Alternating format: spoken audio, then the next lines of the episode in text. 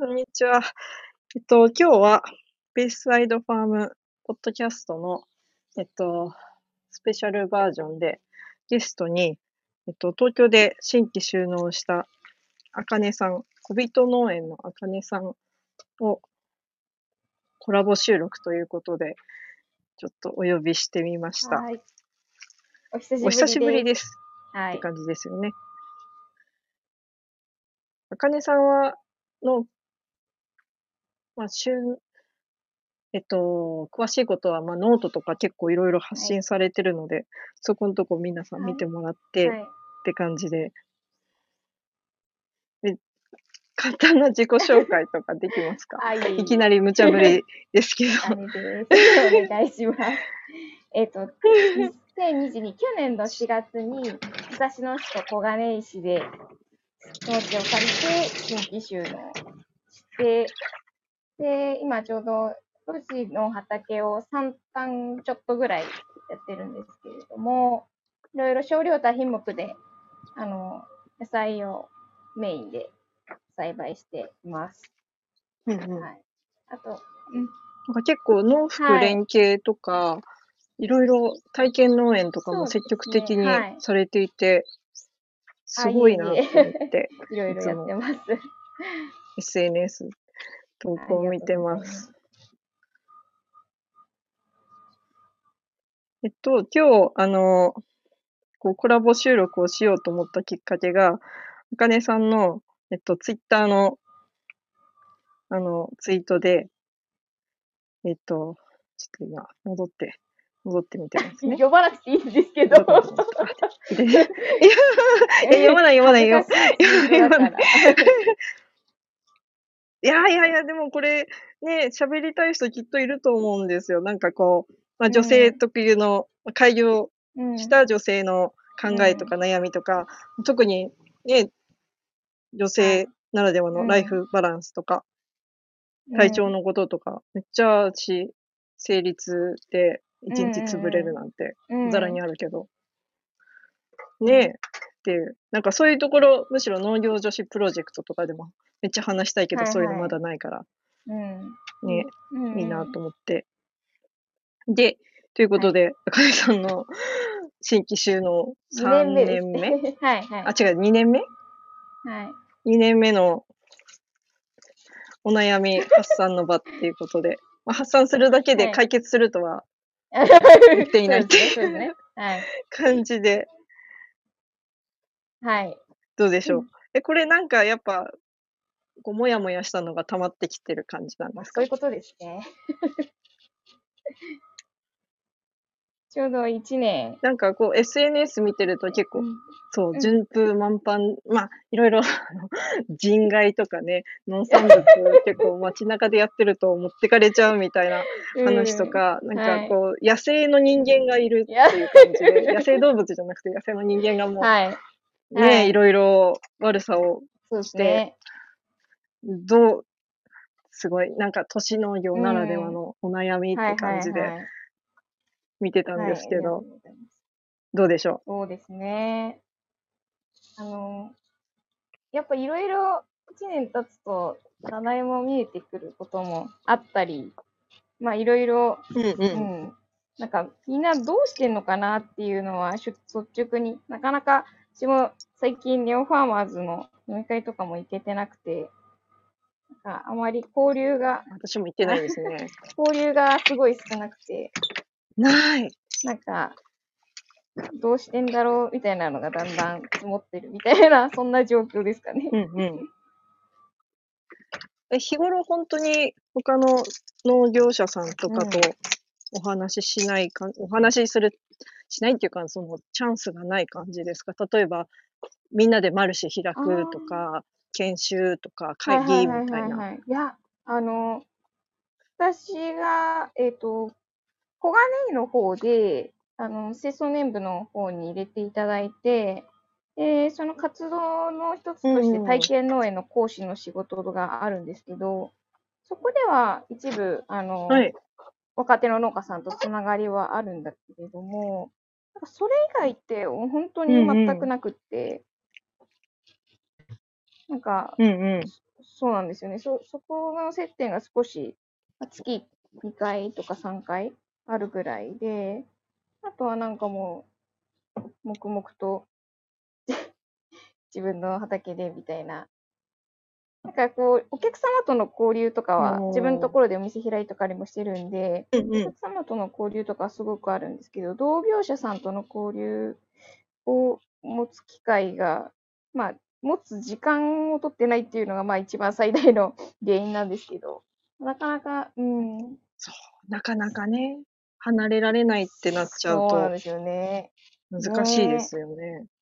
なんか、農業女子プロジェクトとかは入ってないですか？入ってますか？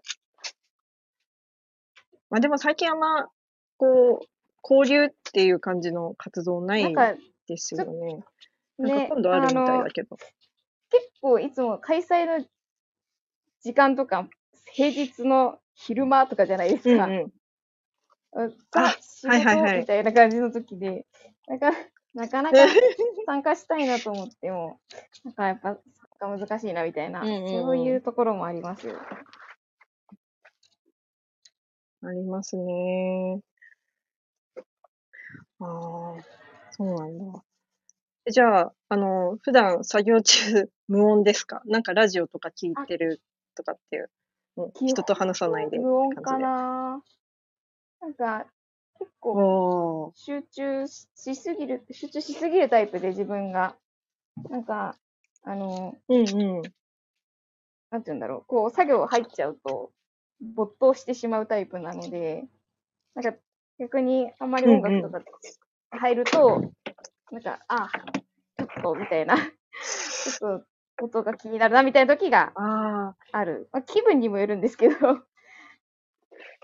雨の日とかすごい作業やりたくないなって時は音楽聴いたりとかするんですけど、音楽聴きながら作業するみたいなのはありますね。雨の日も補助に出て収穫したり管理作業したりってね。基感じなんですか？本的に収穫はやるかなって感じですね。おえ、ーややりますよね？ちなみに今、あ、し、あ、まあ、日によってって感じですね。うん。極力、あの、車が沼りやすいとこなるほど。ろで、あの、もう固まっちゃうし、はいあの、そう、自分が抜けられなくなったら困るしっていうので、まあ、少量はいははい取るけど、そのあーがっつりとかはちょっと重いものはちょっと今日、ちょっと天候悪いんで出せませんみたいにこあう言って、そうですよね。あれ、あれ、ちょっと、玉海根のところですよね。横田基地の。あ、私そうです、そうこれ一。回ハマっそうです、そうでて、す。車脱出できなかったことあるんで、お気持ちはめっちゃわかります。え、どうやって出たんですか？ま、前、ま、まだ働いてた時だったんで、あの、ミニトマト農家さんで、立川の。で、それでトラッケトラでなんかゴミを捨てに行くかなんかで捨てた時に、思いっきりハマって、うん。で、あの、社長さんに、あの、お父さんに助けてもらったっていう、うん。トラック持ってきトラクターかなんかでひ引っうん、トラッあ、クトラックで引っ張って。もう一日そこで放置するしかなくって。あそう、なんかほんと 終業間近の、ほんと夕暮れ時だったから、怒られるし、暗いし、みたいな。それはきつい。うわー、そめっちゃ、めっちゃ。嫌な思い出ですね。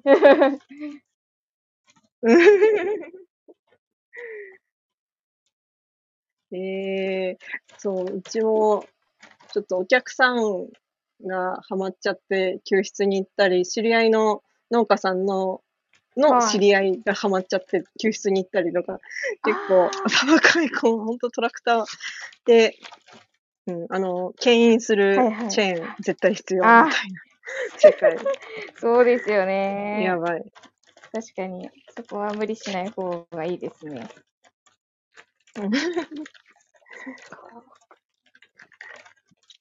うん。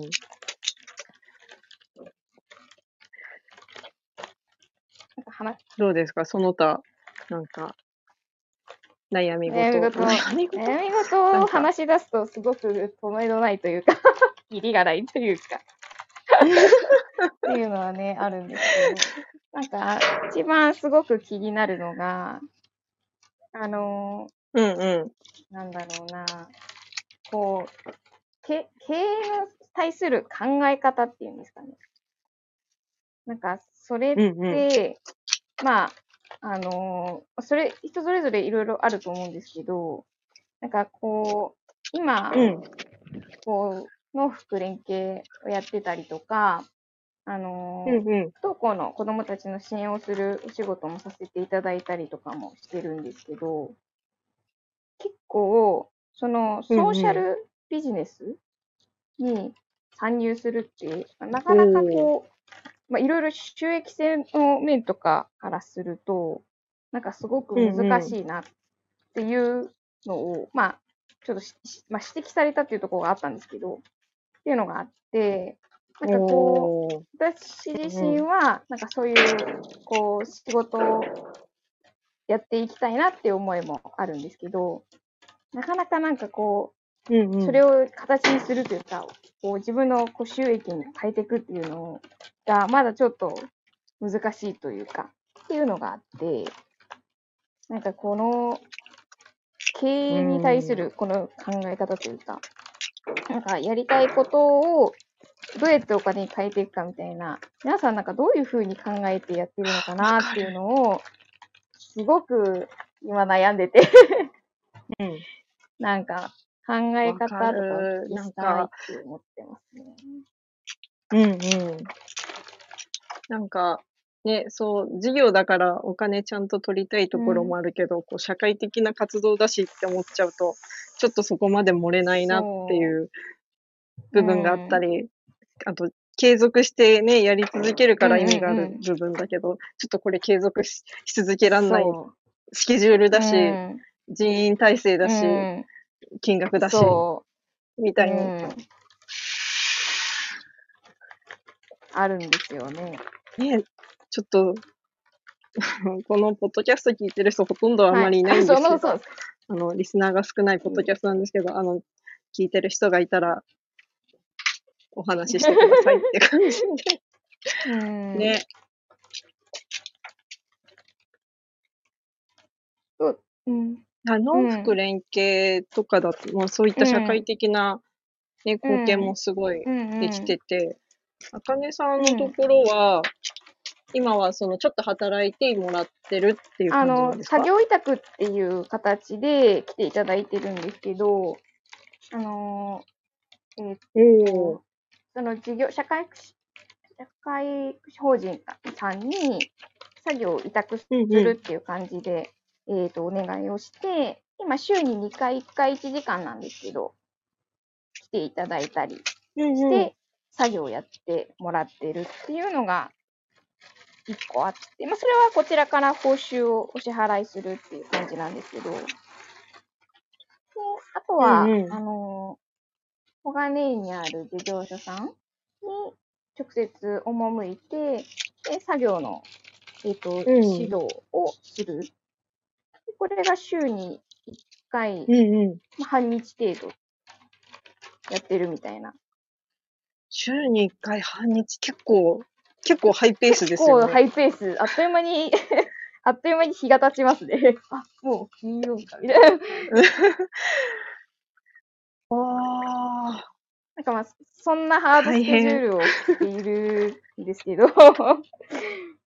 そうそう、でもなんか自分自身ではもうずっとやりたかったことだし、なんかやりたいなって思ってうんやってるんですけど、まあ、ただそれが直接こう、収益がっつり、じゃあそれで食べていけるかっていうのはそうでもないのは確かに事実で、まあ、これはお金をお支払いいただいている事業所さんにからすれば、いや、本来払ってるじゃんっていう話、まあ、うんそうそうなんですけど、まあ、なんかでも、うん。うんそれだけでっていうのはなかなかうまくいかないから、まあ、いろんな事業を組み合わせてっていうので今やってるんですけど、まあ、ただ今後の展開として、あ、じゃあ、うん、うんうん。何に重きを置いていくかみたいなところになったときに、どうしていこうかねみたいな、そんな感じなんですよね。ああ、なんか自分のイメージだと、その農業っていう、あかねさんの畑があって、で、そこのそこが本業でうんメインのこう、はい。インカムになって、で、こう、農福連携のところ、オプション的な部分なのかなって思ってたけど、やっぱ結構その、農福連携の部分は結構比重が、本当はそっちの方がやりたかったっていう感じなの。っどうなんですかね。ていう。それほどでもない。た難しいところですよね。まあ、それがメインになるとは思ってないうん。だけれども、まあ、あの、うんうん。取り組んでいきたいことの一つではあるよねっていうところではあって、まあ、なんかそれがこう、うんうんうんうんうまく派生して、まあ、そこで、こう、あの、なんていうんですかね、収益性がもう少し上がるような事業になっていくと、なかなか、まあ、継続性が出てくるのかなっていうのも思ったりするんですよね。うん。それは、今その、事業所に出向いてってっていうのは、もう、あかねさん、小人農園だけがやってるそうんです。ですか？それとも他の農家さん、うん。あ、あれうんなしで、ピンで？ああ、なんかぎゃそういうところで他の農家さんとこう、輪番じゃないけど、まあ、ちょっと方針がずれちゃったりするかもしれないけど、なんか一人だけそういう、なんか負担、まあ、負担だけじゃないと思うけど、何人かでやったりするのもうんうんうん。ね、なんかいいんじゃないかなと、ちょっと思ったりもするんですが、うん。やっぱそうするといろんな意見があってやり方とかも3人よれば文字の知恵じゃないけど、ね。それはちょっといい今け、実際に打ち当たってるのが、その、清掃年部の方でやってる体験農園の講師の仕事は、うん。その清掃年部で持ち回りでやってるんですけど、そこは。人数が多いから、全然意見がまとまらず、うんあ、それはそれで先導が10人になっちゃってどこにもなんですよね。打ち合わ。せが多くて、打ち合わせって何の利益にもならないじゃないですか。ぶっちゃけちゃうと。そうですね。で、しかも、あれですよね。オフラインですか？いやいやいやいや、オンラインとかじゃなくて接顔を合わせ顔て。会議まで赴いて。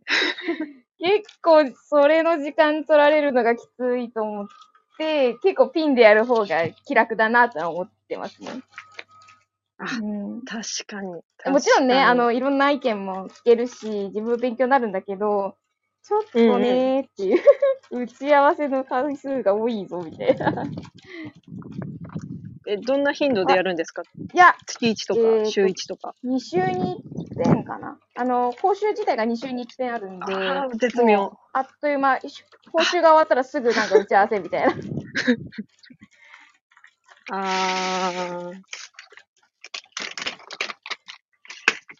それ、本当会議とか、あれ多いですすか？でよね。会議。なんか、いや、もうない、もうない、ないとか言って、あの、うんうん、うん。直売所のはいはい、役員だった時は、月1ぐらいであったかな。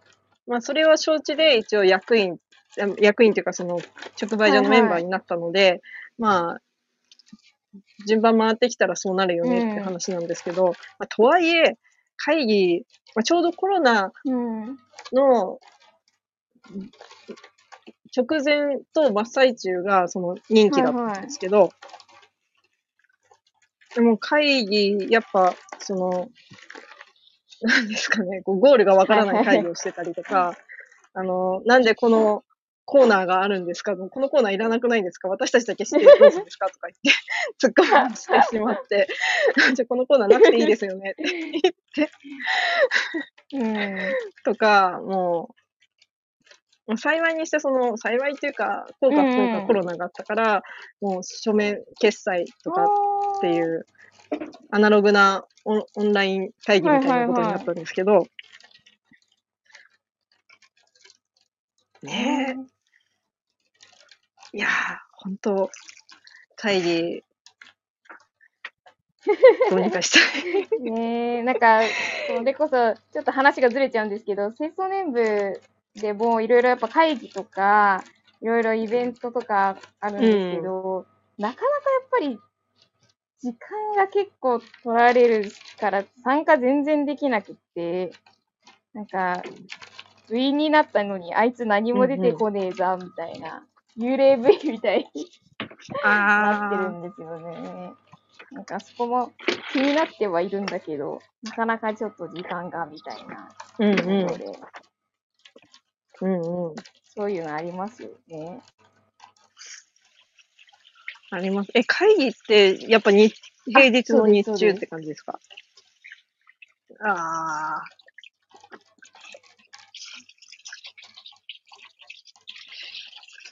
そういうのね、なんか、こう、私結構日頃クラブハウスっていう SNS アプリを使ってるっていうか、うん。まあ耳で聞いてさ、時々参加したりっていうことしてるので、あの、こうはい。顔を見ないで、いわゆる集団で電話をする状態に慣れてるおーはいはい。ので、なんかもう全然これで会議でいいじゃんって思うんですよ。で、それこそズームとかでも別に顔見なくても、まあ見た方がいいっていうのは、全然、それそうだっていううん。部分なんですけど、別うんとはいえ見なくてもおは話できるし、い。うて思って、なんでみんな、こう、クラブハウスじゃないけど、ね、電話か、イヤホン片耳に突っ込んで、作業しながらでも確かに。会議とかできたらいいのになって思うんですけど、まあ、それはそれでちゃんと集中してやんなきゃいけない時代とかもあるから、まあ、すべてがすべてそうというわけにもいかないし、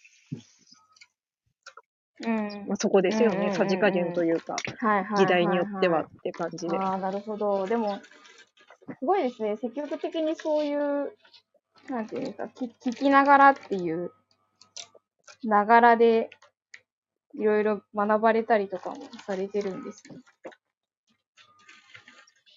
私結構、ポはいッドキャストとかはい。聞き始めて、あの、聞き始めてっていうのも、あ昔から結構そういうポッドキャストは通勤中とかではいはい聞いてたんですけど、あの、セブンルールかなんかで、あの、ネイバーズファームのケイちゃんが、あの、古典ラジオを聞いてるって言って、あのもう、ケイちゃんの経営を真似をするのはまだそこからだって思って、これなら私にもできるって思って、とりあえず、とりあえず古典ラジオ聞こうって思ったら、すっごい面白くて。あ、そうなんですか。あの、耳で、まあ歴史の話をすごいわかりやすく言ってて、かつ、こう今時結構若い方が解説してるんですけど、それを今経営とかに反映させた言い方とか、こう上司がこれだと部下は大変だよね、みたいな感じの、こう例えがとてもうまくて、へこう。歴史もその経営とかになんか活かせる部分があったりなかったりみたいな話の持ってき方がすごい好きで、もうずっと聞いて、聞きつつ、はうん、おすすめです。ぜひ聞いてみて。ちょっと試してみます。はい。うん。で、クラブハウスっていうアプリはご存知聞いた、ですか？聞いたことあります。まあ、音声 SNS っていう、まさにこんな感じで会話をしながら、で、一つ、まあ、テーマを決めた部屋もあれば、雑談の部屋っていうのもあったり、農家が集まる部屋みたいなのがあったりして、まあ、出始めの頃はコロナで、あの、皆さん、こう、耳が暇な人たちが多かったんで、参加者が多かったり、まあ、新しいことだったんで、い、ろんな人たちがうん。いたんですけど、今ちょっと落ち着きはしたものの、基本的に農家さんとか自営業の人って、あの、耳と口は暇な人が多いので、農家さんが作業中に喋る部屋が結構あって、で、グッドノイングジャパンっていう、その、当初から結構うん。2年目かな、やってるはい。部。屋があって、でそこで日々ほんとくだらない話とか、普通に、あの、この、あの、群馬の方雨降ってきたとか言ったら、あ、じゃあそろそろこっち来るねとかって言ったり、はいあのはい。天気図のはい話とかしたり、まあ、あと本当にはい。くだらない、なんだろう、コンビニのこのアイスが美味しいとかっていう。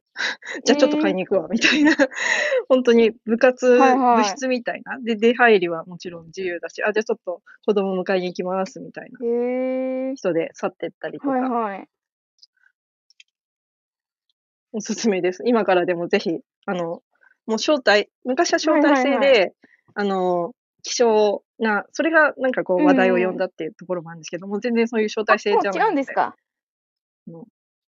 はい。アプリがあれば、アプリと電話番号があれば、できる。はちょろっと入って、はい。い。ええあ、うん。で、結構、あの、そう、こういう病害虫が出てるんですけど、皆さんどんな農薬使ってます？みたいはいな話はい聞いたりはとか、全然、そういい。ったえー、はい話とかはい。ね、あしてるので、そうなんですね。おすすめです。ちなみに私この後5時から、あのーそのグッドノイングジャパンっていう、はいクラブのグループの中で、あの大河ドラマを見てる人たちが、あの昨日の大河ドラマの感想を述べ合うっていうはいはいはい。時間があって、で、それ、ちなみにそこで収録して、ポッドキャストにしてるっていう。そうなんですね。えー、すごい。面白いですね。いろいろ、いろいろやられてるんですね。いや、でも本当、そういうのがないと、本当人と話さない。それこそ本当、おはようございます、おやすみなさいって夫としか喋んない 人生になってしまう。まあでも、それはすごくわかる。いや、わかります、わかります。めちゃめちゃわかりますね。うん、これでもしも、なんか夫がちょっと長期でどっかオーストラリアに里帰りしたとかってなったら、え、私一人で犬 犬と喋るみたいにな。確かに。えー、もともとお話しするのとかお好きなんですか？いや、全然、あの、そんなに好き、好きでも、あの、喋れる人とは喋れるけど、誰とでも喋れるわけではないっていう。いや、めちゃめちゃ わかります。私もそんな感じのタイプです。人見知りは激しいけど、みたいな。で、そうそうそう、喋る時と喋りたいトピックスの時はもう、はいはいはい、はい。ずっと喋ってるみたいなめちゃめちゃわかります。で、そう、ポッドキャストをいろいろ聞いたり、そのクラブハウスでやってるうちに、自分もポッドキャスト作りたくなって、あの、アメリカに住んでるうちの、あの、高校からの友人の、はいはい。日本人の子なんですけど、と、あと、うん。その畑の、うちのうん。畑というか農園のロゴとか、ウェブサイトとかを作ってくれてる友達がいて、で、で、なんかいろいろ農業の話とか、そのデザインの話とかを、もう本当雑談形式で喋るのがすごいやっぱ気の合う子だから、楽しくて、じゃあちょっとポッドキャストにしようよなって言って、ど。はい。時差があるので、朝の、朝の4時とか5時とか1時間ぐらい喋って、すごい。出出勤前はいに家ではい。収録して、うん。喋ってとか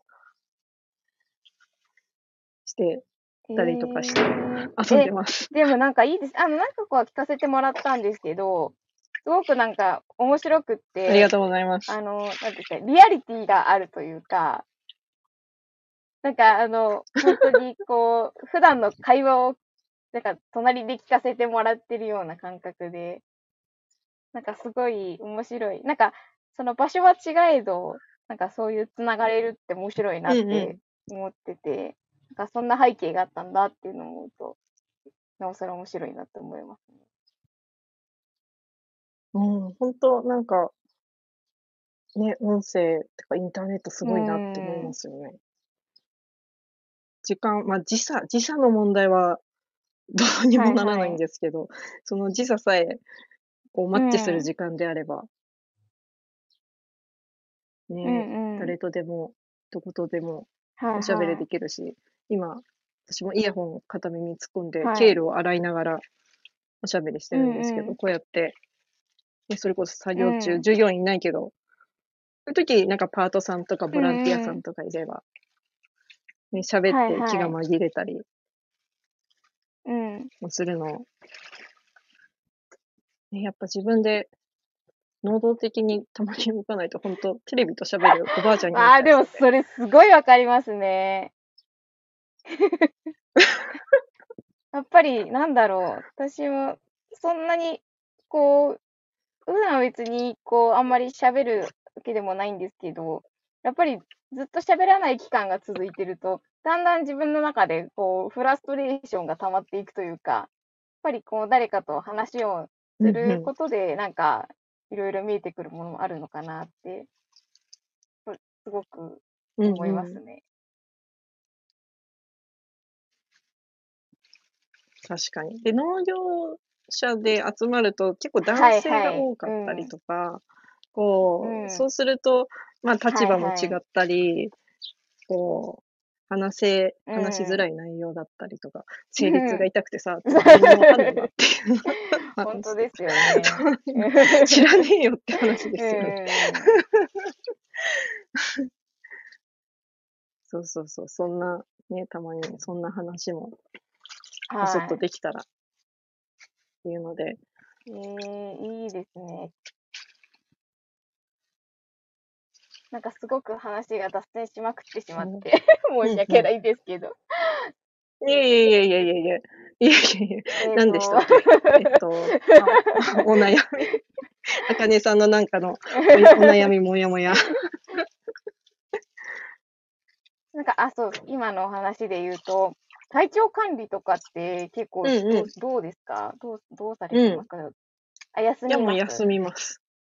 素晴らしい。もう、あの、私結構、あの、ヘナチョコで、も うすぐ疲れるし、あの、いや、これ年なのかなって、まあ、こ ういやいやいやクレームありますよ。いやいやいや。これ言い訳してるんですけど、テニス肘それになったが気になってり、て、どういう症状なんですか？私初めて聞いおて。テニス肘。テニスってテニスをする人によくあるはいはい。症状らしくて、とはいえ私うん。テニスやらないで、何が原因かなって思った時に、あのーあのーなん、なんでしたっけ？あー、ミノル商会のあスキップシーダー、はいはいはいわスキップシーダーってわかります？あ、はい。カチャンカチャンってこう種をはい。播種してくれる道具で、右手で、で、はい。ハンドルがついてるのがあって、ハンドルをうん。そのたんびにこうはい。握手する状態で、300メートルぐらい往復50メートルの歩上を 4, 4はい。往復ぐらいしたので、うん。まあ、200メートル、うん。300メートルぐらい、右左交互にやればよかったのを、もう思考、疲れすぎて思考停止して、はいはいはい。ずっと右でやってたんですよ。もうそしたら、やっぱ、あの、全然鍛えてないうん。腕なので、あのい筋肉痛通り越して、あのーてまあ、手首の使いすぎっていうので、手首が痛くなるんじゃなくて、はいえー。肘の、なんでここが痛いんだろうっていうところが痛くなって、で、ちょっと病院、整形外科に行ったら、腱鞘炎だと思って行ったら、あ、テニス肘ですって言われて、で、結構、やっぱ、中高年多いそうですよ。そうそうそう。なのでまあ、いやいやいやいや、いや、そういうわけではないと思いますね。原因ははっきりしてるから。そう、原因もあるし、まあ、あいやいや加齢とともにそういったのが増えるっていうので、で、まあ、大体そういうのっうんて、検証炎もそうですけど、使わないが一番になるけど、まあ、そうは言っても、お箸握るのも結構痛かったりうわーはいはい。して、まあね、悪化すると多分お箸も握れなくなっちゃうぐらいだと思うんです。うんそこまではいかなくて。でも、極力重いものとか、もう、あの、フライパンも重いって思って、ちょっとうちの夫にいろいろ家事やらないやらやってもらって、とか、作業も、ちょっと重いものはまとめて置いといて、ちょっとこれ、夫にうん。出勤前とか、休みの日にちょっとこれやって。で、2、3、3月の種まきで原因ができて、4、5で、うん。いていてって言って、6月、まあ、最近ちょっとようやく落ち着いてきたかな結構長引きますね。まあ、普段使ってるからですよね。安静にしろったって安静にできないし、みたいなとこもありますよね。そうそうそうそうそう。そう。ねえ、これ、じゃあ右手を構えすぎて、今度左手がテニス肘になったら、俺両、両腕どうしようって。ので、もう、これはもうやらないっていう。選択肢で、まあそこが多分はい。経営者としては、まあ、やっちゃダメな選択なのかもしれないんですけど、やいやいや。まあそこは共働きのうん。ありがたみをはいはい。享受して、ちょっと夫のすねを一部かじりいいつつ、と思います。助けてくれるならば。なんか、っっていう感。じで、そうやってます。なんかその、あれですね、この、やめるとか諦めるとか、私それがすっごい下手で、うん。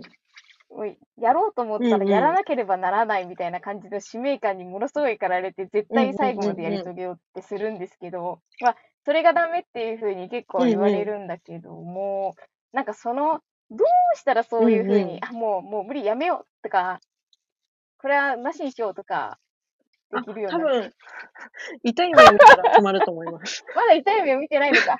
そのテニス肘、そう、テニス肘になったり、四十肩になったり、はいぎっくり腰をやって、あ、自分ってこん、これはやっちゃいけなかったんだっていう限界がちょっとずつ、あの、お酒あと一緒ですよ、きっと。あの、はいお酒飲みすぎて、あの、うん。ちょっとうん二日酔いが辛いとかっていうのを覚えたりとか、ちょっとうん。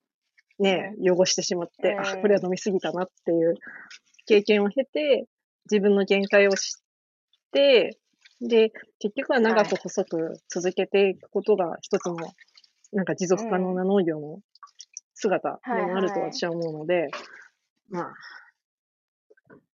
まあ、ここ、ちょっと カリフラワー取り切れなかったな、ごめんカリフラワーって、ハンマーナイフモアかけるとか、うん。ちょっと防除間に合わなかった。虫だらけ。ごめん。ちょっと収穫ができないってなったりとか。まあ、切り替え早くして、やっぱり農業のいいところって、やっぱ、はい、次行こうってできる。特にその果樹じゃなくて野菜だから、まあそこの切り替えかなと5年目はは思うんですが、わかんない。これ10年目になったら、私何言ってたんだろうって。未来の私が怒ってるかもしれないですけど。い。そうか。なるほどですね。そうやっぱ本当体は資本っていう部分。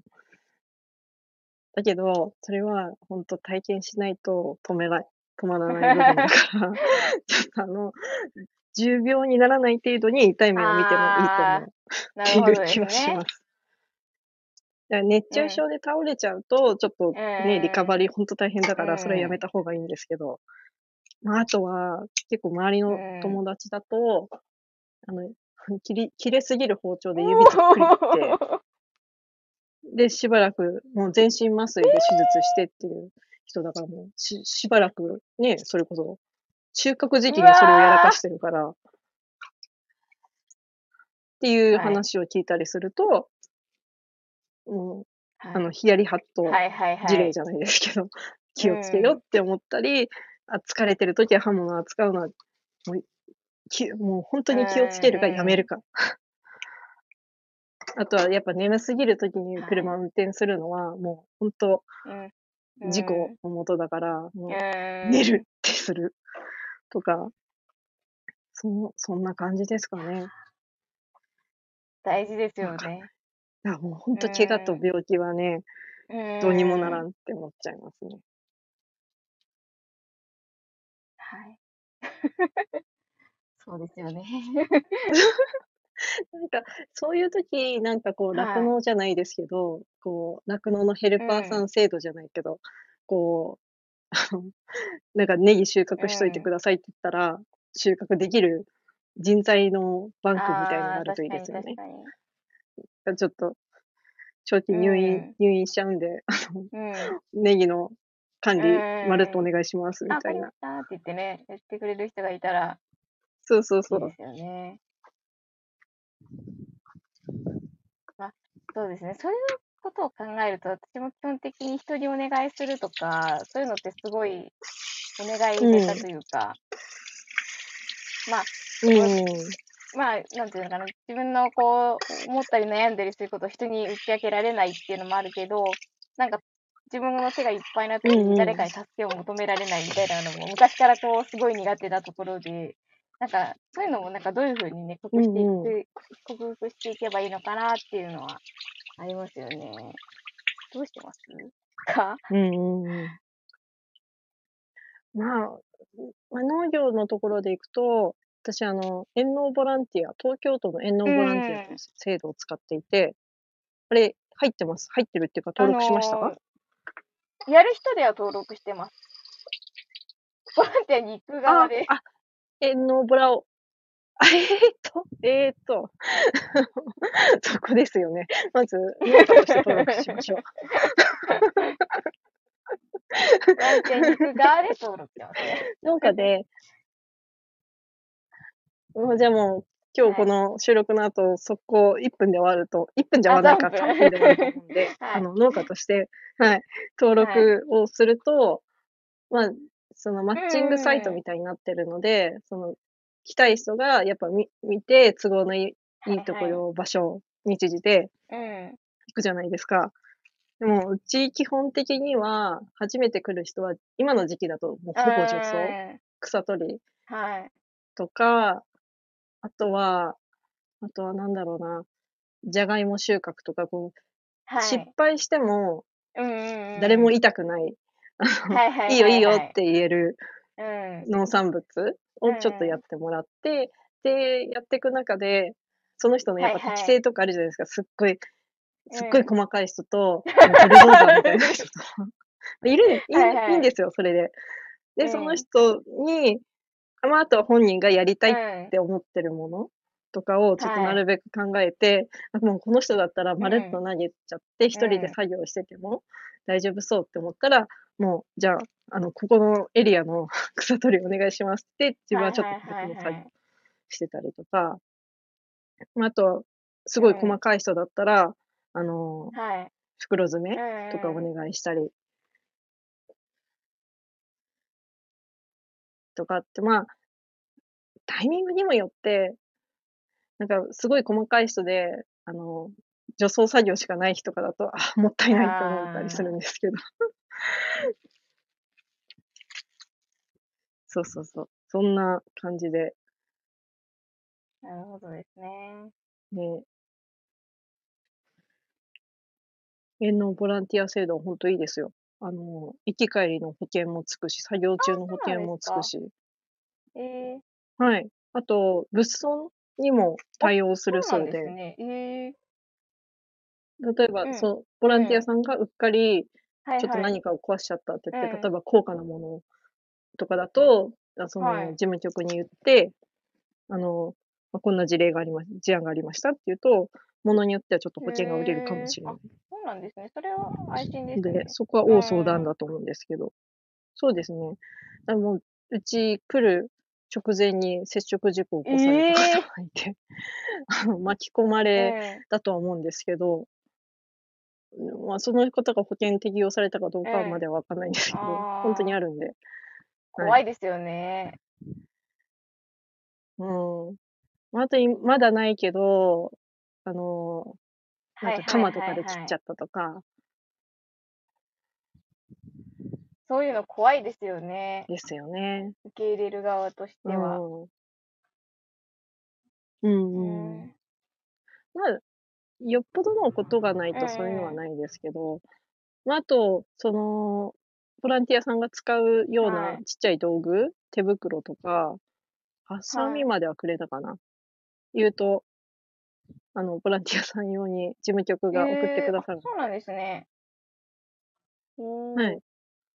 結構、スターターキットみたいな感じで、5年前に私が登録したときは、80サイズの箱にいろいろえー、入ってお家にすごいい届きました。いですね。うんうん。なんで、使える制度はもう、じゃんじゃんはい使っていくと、ね、行きたいところですっていう感じで。で、あと、あのー高額なものとか、あの、ボランティアさん用の、あのーなんだっけ、エアン。コンジャケット。違う、なんていうの？うん、あわかります。の、扇風機がついてるジゃャケットとか、あトイレとうん、トイレ？うん。簡易トイレ、あれうんにうん30万するらしいんですけど、あれの補助3分の2が出るっていう。あ、そうなんですか？はい。そのボランティアを受け入れてるっていうへえうん。農家であれば、一応その申請ができるっていうので。そう、あとは、その、ボランティアさんに来てもらうための目印になる、上りとか看板とかも作れるそうですよあ。。すごいですね。すごい、すごい東京都すごい。すごい。そうなんだ。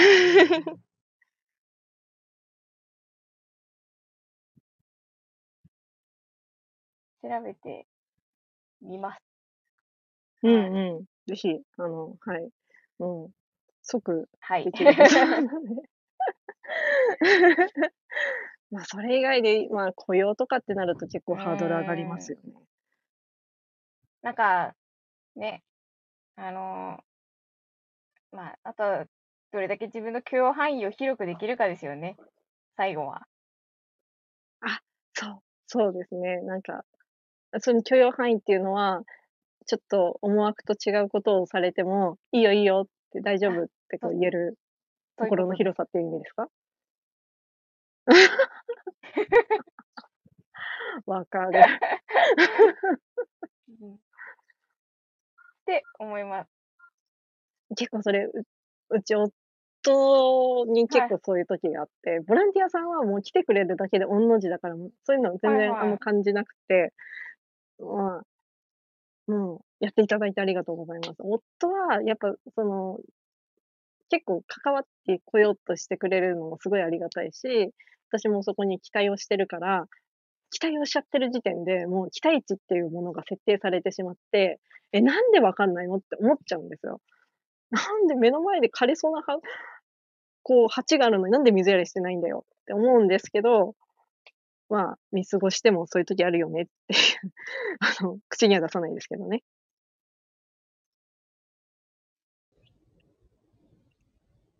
あ、お帰りなさい。すいません。失礼いたしました。いえいえいえ電波がごめんなさい。いえいえ、大丈夫です。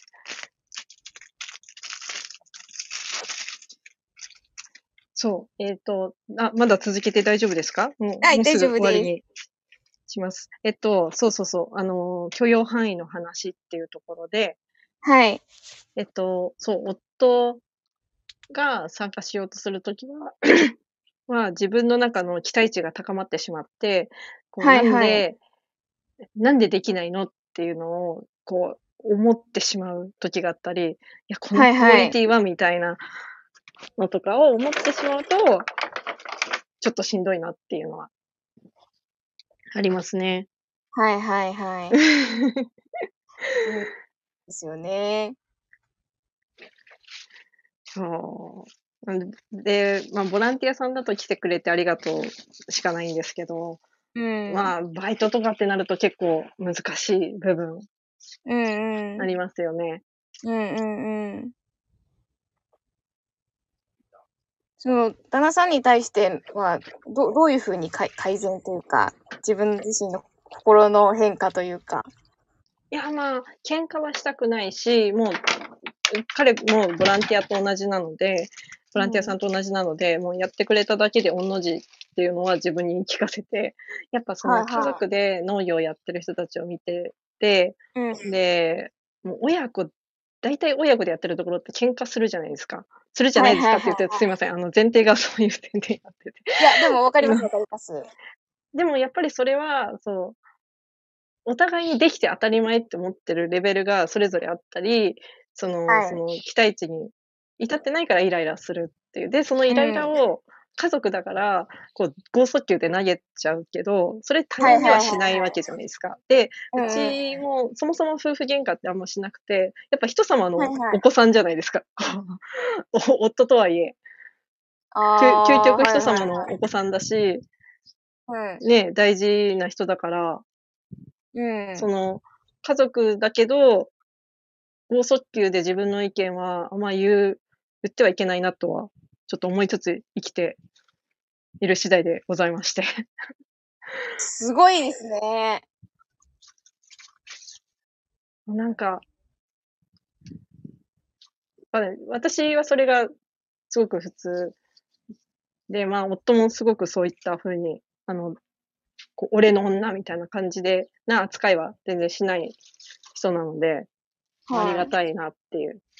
で、もうなるべく私も仏の心で、菩薩の心で生きていこうっていう。はあ、すごい。特にうち子供もいないし、二人なので、はい喧嘩したら行き場がない。はいはい。はい。で、だし、ま、喧嘩したところでね、なんか、いいことないし。うん。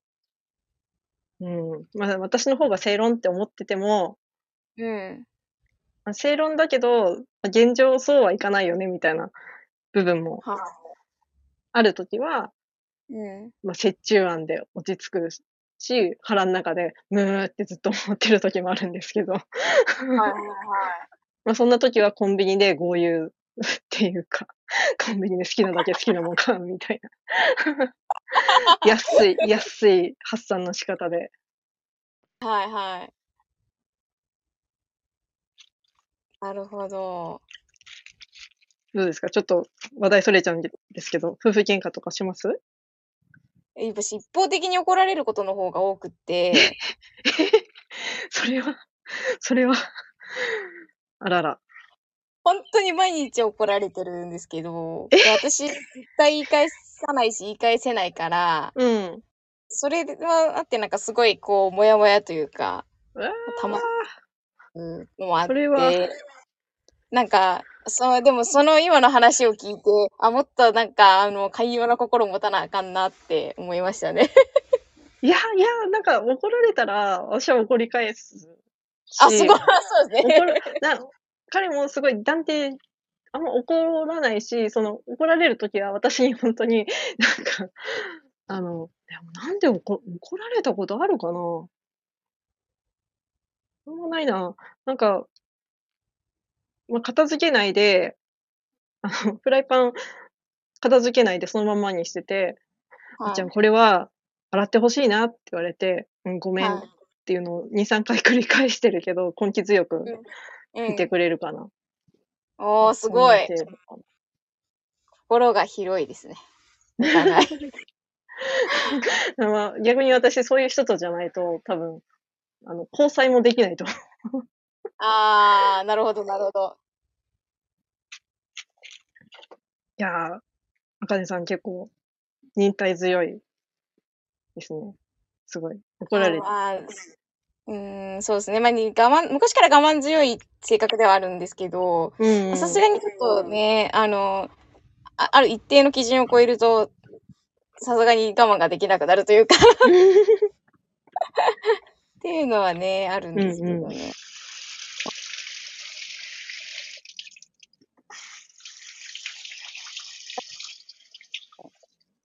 でもなんかさっきのその家族との話じゃないけど、おうんうん。互いその、なんかこの当たり前のことに当然とか、期待値が上がってとか、なんか、ま、うんうん。それが他人ではなくて家族として思うから、なんか、ま、そういううんうん。ところのたりというのが起こるんだろうなっていうのはなんとなく今。話聞いてて。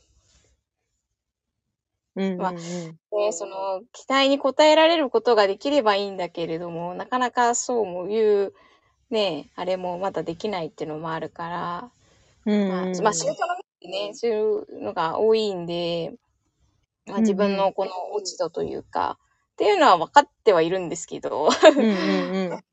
けど、なかなか変えられないっていうのもあったりして、うま、それん。がなんか、ね、あ、ま、それがこうツイッターのあのつぶやきに発展していったんですけど。発端は。ああ。なるほどなるほど。そうなんそうなんですね。なんだろうな、イラってする、わかるイラってしても、あの、チクチクは言うけどうん。あの、うちの夫ビールがやめられない人で、いやダイエットするって言ったはい。よねみたいな感じで、あの、ま、チクチク言ったりはするんですけど、うま、でもんうん。ま、とはいえ、うん。し死ななきゃいいやっていう、あの、ああ。それが遠い遠い原因で、死因の原因になるかもしんないけど、まうんうん。人生楽しいところも必要だしねって思うから、まおお、すごいですね。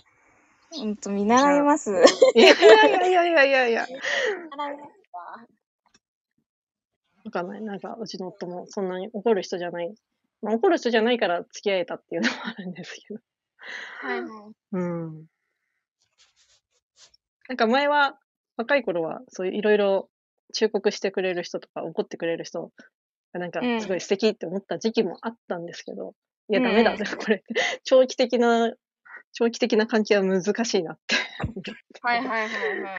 私は、そう、よ、心が弱いので、あー、ねわかりますよ、私も。メンタルもお豆腐だから、メンタルお豆腐。借りるとすぐへこんじゃう。